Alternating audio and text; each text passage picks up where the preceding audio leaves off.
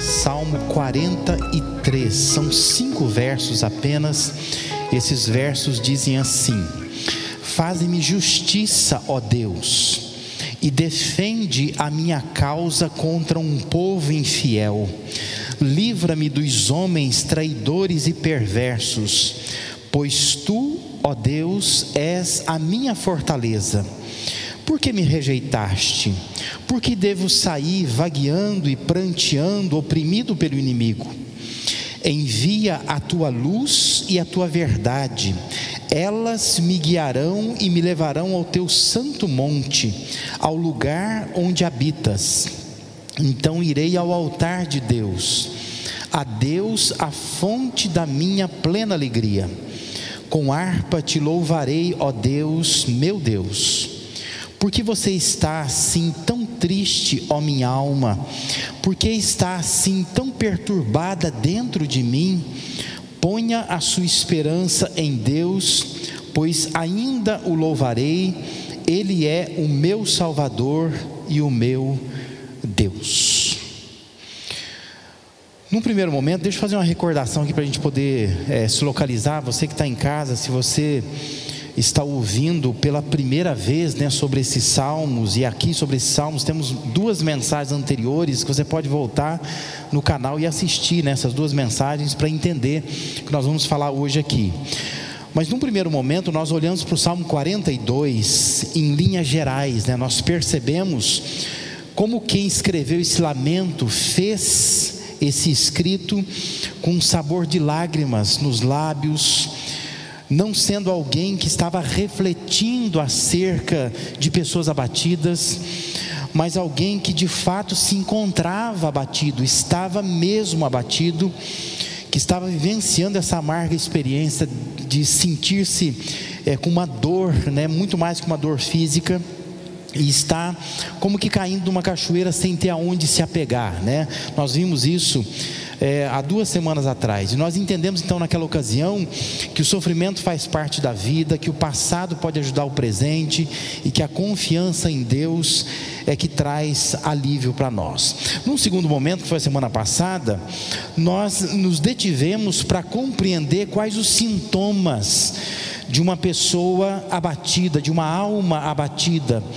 Aqui estão expressos aí no Salmo 42, e nós observamos quatro sintomas semana passada. Nós falamos de apatia profunda, de agonia frequente, de amargura excessiva e de angústia espiritual.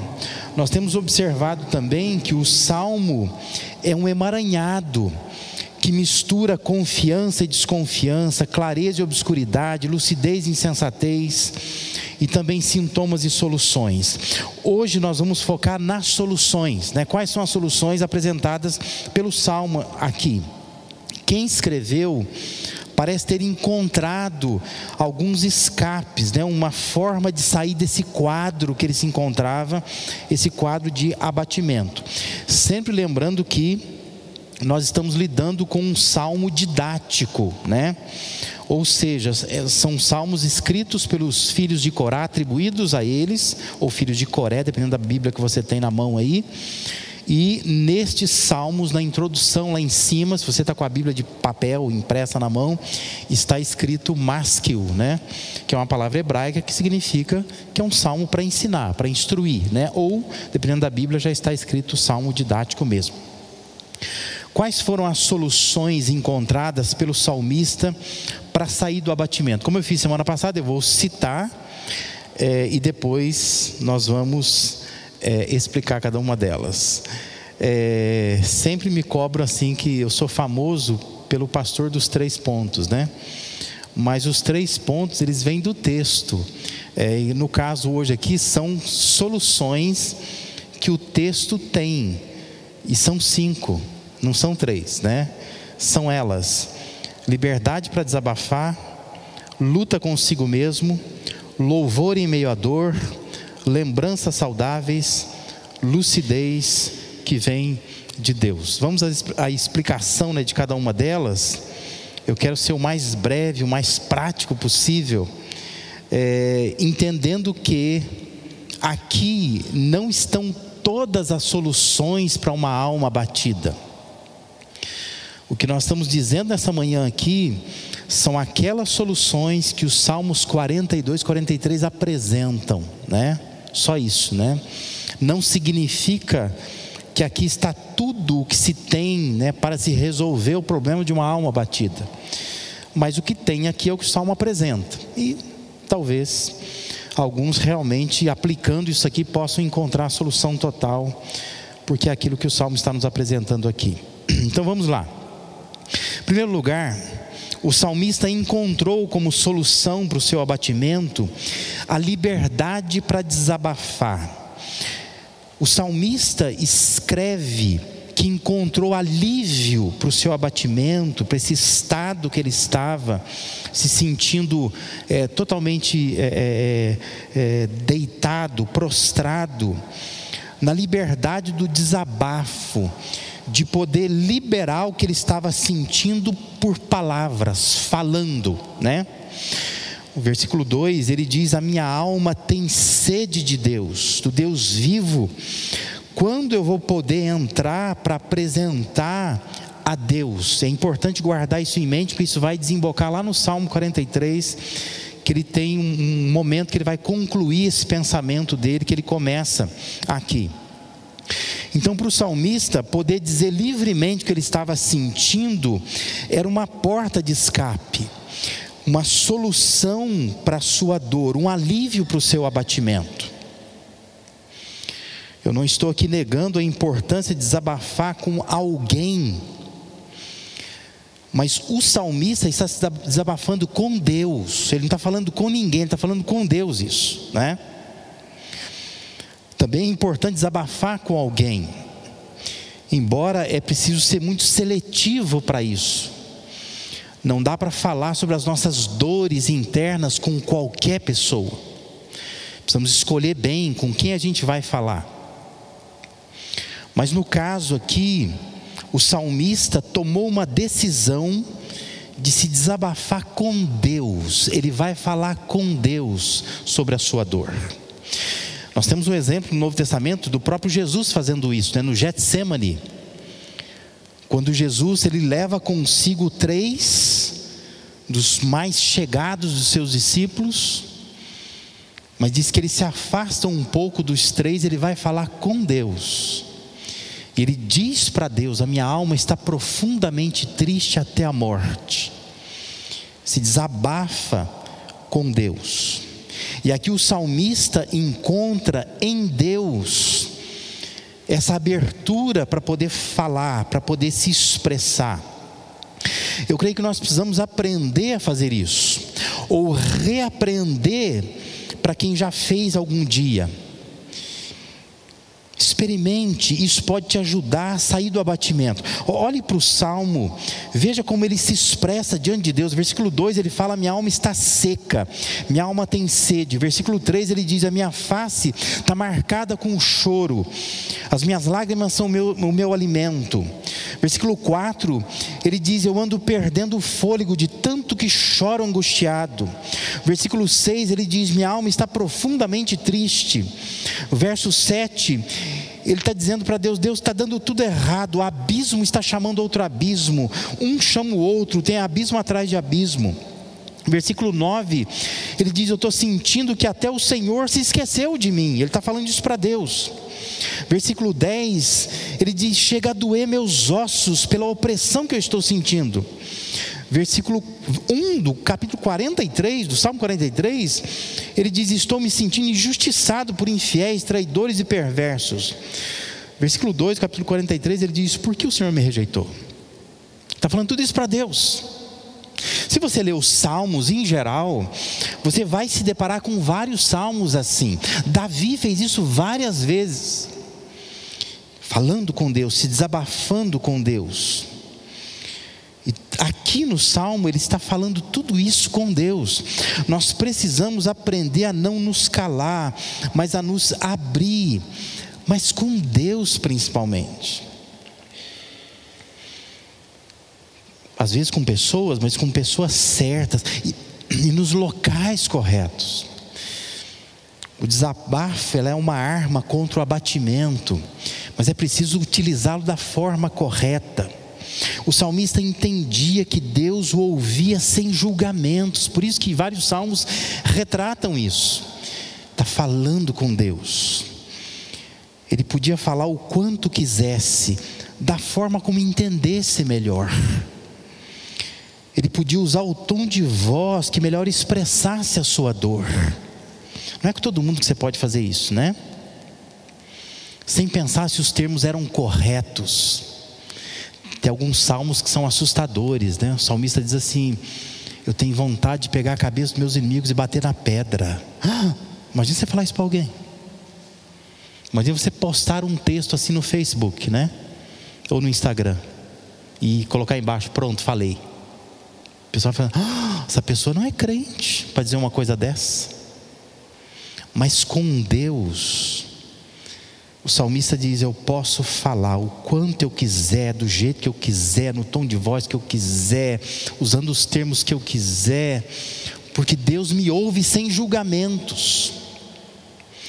Por isso que os filhos de Corá, quando estão escrevendo, quando alguém desses filhos está escrevendo esse salmo, ele se desabafa com Deus e encontra no desabafo a solução para o abatimento posso dizer para Deus o que eu estou sentindo, porque Deus me ouve sem julgamento. Experimente fazer isso, né?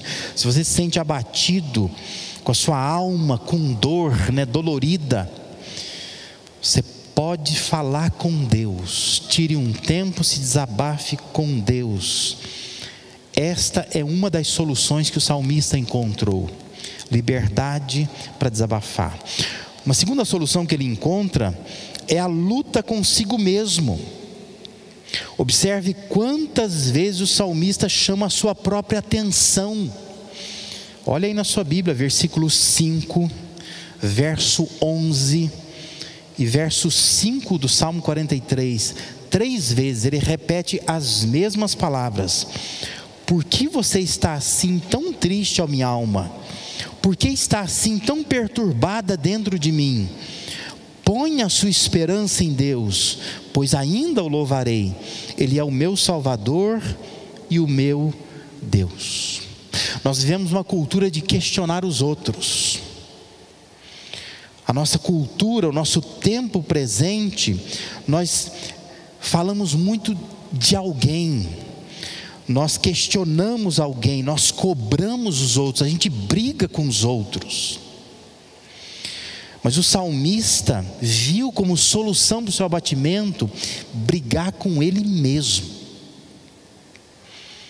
questionar ele mesmo, apontar o dedo para ele mesmo. E essa é uma das soluções para sair do abatimento. No meio da oscilação das suas emoções, o salmista não encontra uma solução que venha do outro a culpa não é de ninguém, ele está dizendo: a culpa é minha. Ele está dizendo por que, que você está assim. Ele está dizendo para si mesmo, está conversando, confrontando a si mesmo. Ele trava uma batalha consigo mesmo. A gente chama isso de poder de reação. É quando o ser humano tem a capacidade de olhar para si e dizer: a culpa é tua. Sai desse abatimento, levanta daí, faz alguma coisa. Quando o ser humano chega nessa conclusão de que não precisa ninguém falar isso para mim, eu preciso dizer isso para mim mesmo. Claro que é mais fácil encontrar alguém que faça por você, né? Alguém que leve a culpa por você. Alguém que arque com a consequência do que você fez. Isso pode até trazer algum alívio no sentido de que te faz sentir um pouco melhor, mas não traz solução de verdade. A solução de verdade é quando você é capaz de lutar contra você mesmo e dizer: sai dessa cama, né? Levanta daí, sai desse isolamento. É a luta contra si mesmo. A solução para o abatimento não está em se colocar como vítima, mas é preciso lutar contra si, pregar para si mesmo. O salmista faz isso, ele prega para si, ele desafia a si mesmo, ele se corrige a si mesmo, ele se confronta, ele aponta o dedo para si, ele prepara um sermão para ele, ele não fica pregando para os outros, ele diz: eu preciso, eu preciso ouvir isto, e ele diz: por que, que você está assim?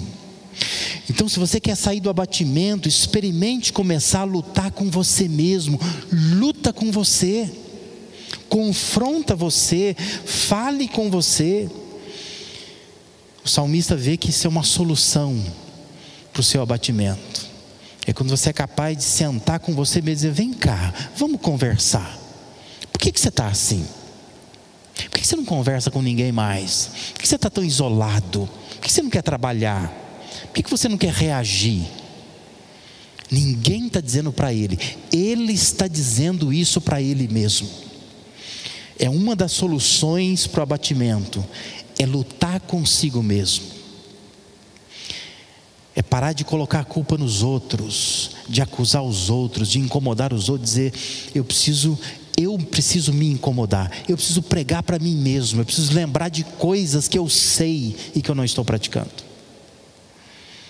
É uma das soluções que o salmista encontra. Experimente fazer isso. Quer sair do abatimento? Experimente começar a lutar com você mesmo.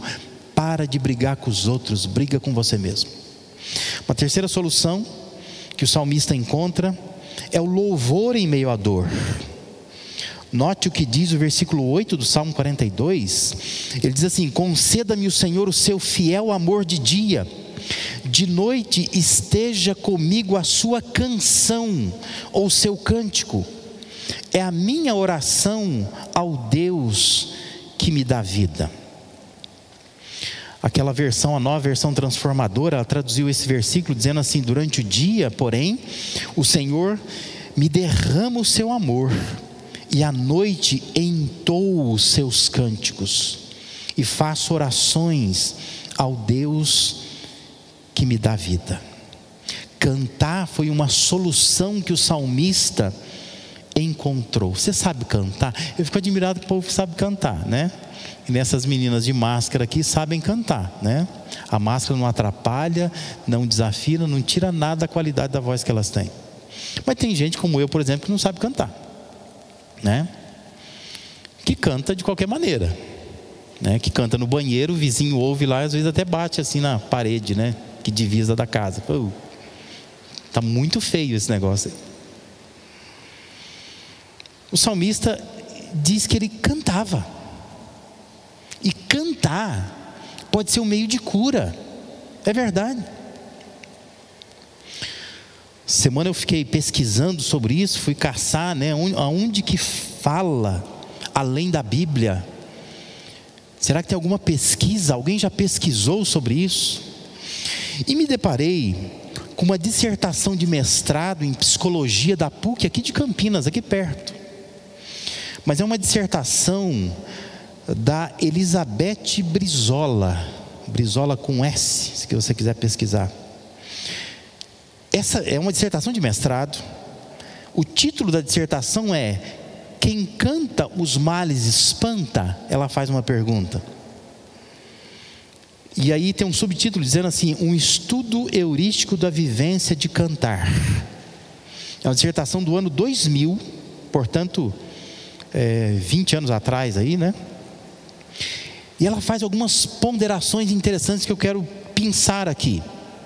Na página 33 dessa dissertação, ela diz assim: mesmo sendo muito clara a existência de uma relação entre a música e a espiritualidade em escrituras religiosas, os efeitos espirituais da música são pouco compreendidos. Ela está dizendo que ela pesquisou e ela vê que escrituras religiosas, como a Bíblia que nós temos, fala, faz uma ligação da música com espiritualidade. Ela diz que ainda assim, que pessoas que participam dessas religiões, que convivem com as religiões, têm acesso às escrituras religiosas, consideradas sagradas para cada religião, diz que os efeitos da música na vida de uma pessoa, espiritualmente falando, são pouco compreendidas, né? As pessoas não compreendem muito o valor da música. Na página 38, ela diz assim: cantar é uma maneira de expressar as emoções mais profundas da vida, a alegria, o amor, a tristeza. E justamente pela sua característica expressiva, cantar é também um meio de cura. Cantar é um meio de cura. Por isso, cante. Não só cante, ouça músicas. Selecione boas músicas, faça uma playlist, né? E permita que músicas boas e inspirativas te ajudem na hora do abatimento. Porque música dá o ritmo da vida. Já, já foi em academia? academia tem música para dar o batimento, não é? Quem é dona de casa sabe disso. Se você vai fazer uma faxina em casa lá, se você põe uma música muito lentinha, vai demorar o dia inteiro para limpar aquela casa. Mas se você coloca uma batida, né? Aquela batida vai te inspirar. Então, biblicamente e por pesquisas, a música ajuda a sair do abatimento. Nós temos exemplos bíblicos disso, né, como Paulo e Silas na prisão, né, Atos 16. Eles estão cantando, ou Maria, a mãe de Jesus, diante do desafio de ser mãe do Salvador, que muitas vezes a gente nem pensa. Mas Maria era uma menina, era uma menina.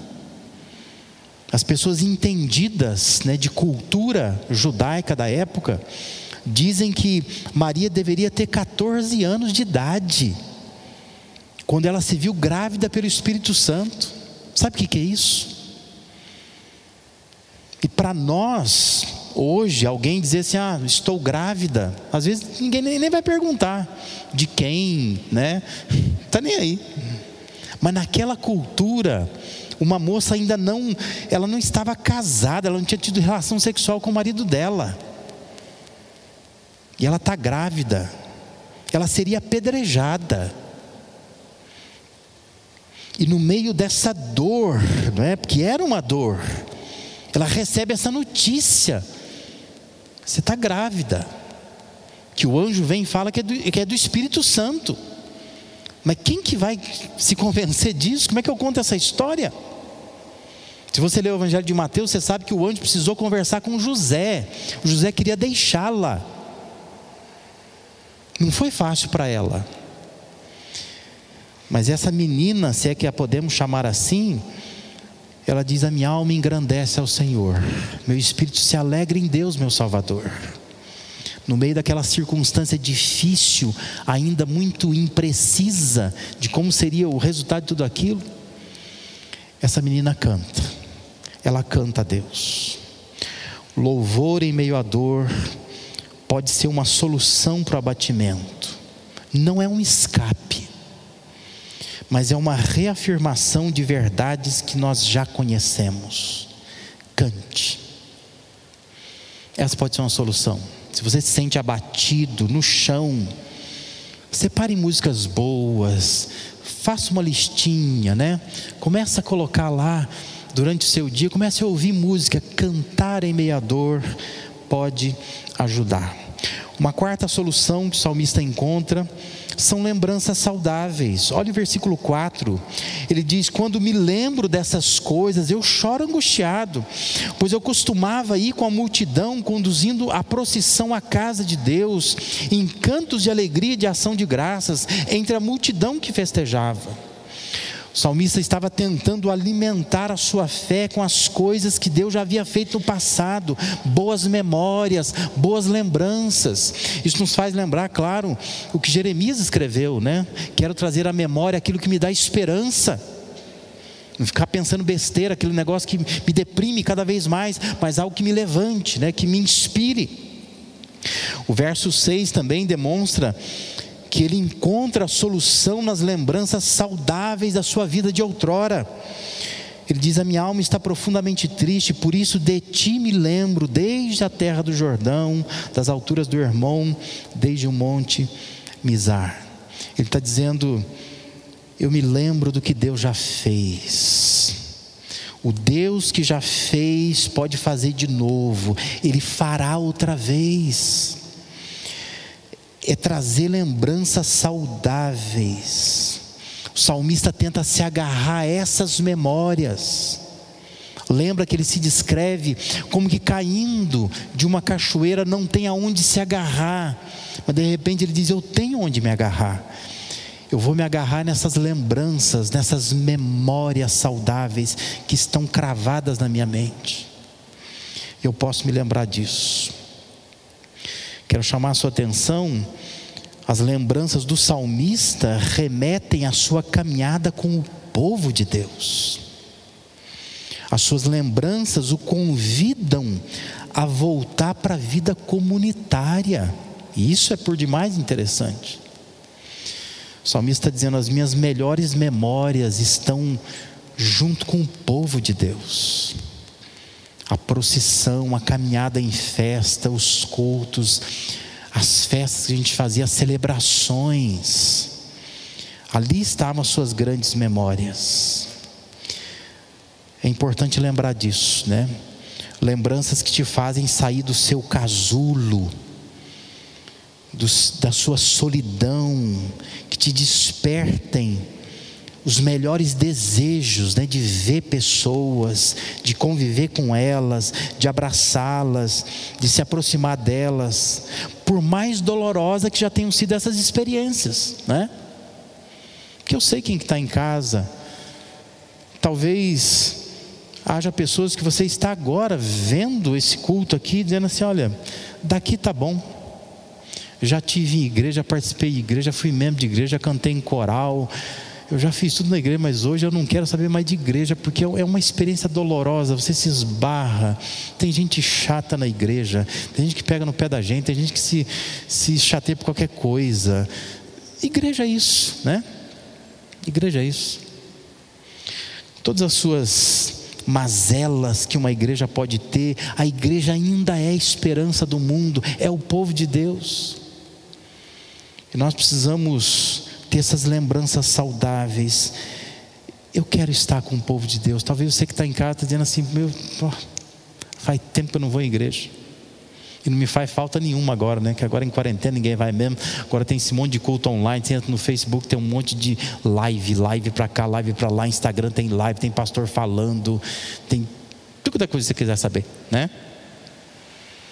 Mas quem sabe nesta manhã Deus não queira despertar em você o desejo, eu não vejo a hora de voltar às celebrações, o povo de Deus, procissão em festa, as nossas comemorações, porque eu tenho memórias boas, eu sei que você tem memórias ruins também, mas tenta trazer para sua mente agora as memórias boas, povo de Deus, as coisas boas que aconteceram ali memórias que te instiguem a revisitar lugares, a se desconcentrar de você mesmo, a olhar para fora do seu próprio mundo e a pensar: existe um povo que também precisa de mim, né? pessoas que me amam, pessoas que, que, que esperam me encontrar. Né?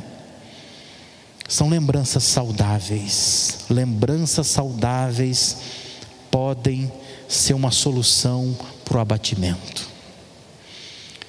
E a quinta e última solução que os, os, esses dois salmos apresentam é lucidez que vem de Deus. Veja o verso 3 do Salmo 43. Ele diz: Envia a tua luz e a tua verdade. Elas, a tua luz e a tua verdade, me guiarão e me levarão ao teu santo monte, ao lugar onde habitas. Lembra que eu disse que era para você prestar atenção lá no Salmo 42, versículo 2, né? Porque lá no, no versículo 2, Salmo 42, ele está dizendo assim: ó, eu tenho sede de Deus, a minha alma está seca.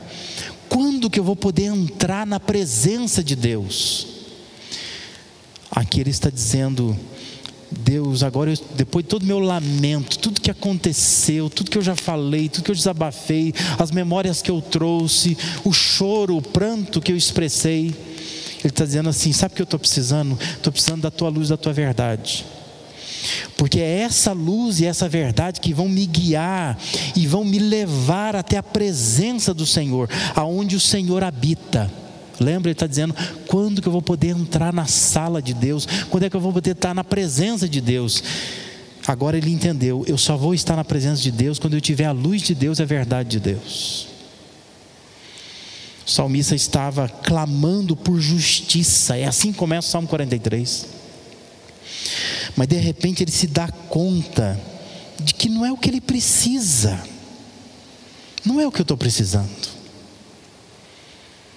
O que eu mais preciso é da luz e da verdade que só Deus pode fornecer.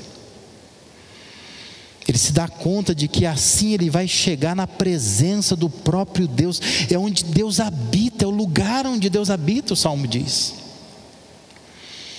Somente isso poderia deixar plenamente satisfeito Observa comigo como a versão, essa chamada nova versão transformadora traduziu o versículo 4. Diz assim: Ali irei ao altar de Deus, a Deus, fonte de toda a minha alegria. Eu te louvarei com a minha harpa, ó Deus, meu Deus. Ele diz assim: ali, quando eu chegar ali, na presença de Deus, com essa lucidez que só Deus pode me dar. Ele diz assim: ali eu chego a Deus, que é a fonte de toda a minha alegria. Ele é que sacia a minha sede. É preciso que saiamos do, do, do escuro das nossas emoções, que a gente está tateando muitas vezes no escuro, tentando, a gente está tentando se entender quem eu sou, por que, que eu reajo dessa forma. E o salmista vive essa mesma experiência, mas ele entende que ele tem que sair desse deserto, da agonia da alma. Ele tem que ser conduzido pela luz, pela verdade de Deus ao lugar onde Deus habita. Ele diz que é só ali que tem um altar de Deus, que é a fonte de toda a nossa alegria. É ali que tem a alegria. A alegria não está na, na, na, na justiça que possa ser feita nessa terra. Não está em se vingar, não está em, em resolver as questões que envolvem a vida humana. Mas ele diz: a solução está ali, no altar de Deus. Só Deus pode me dar essa lucidez de focar nas coisas corretas.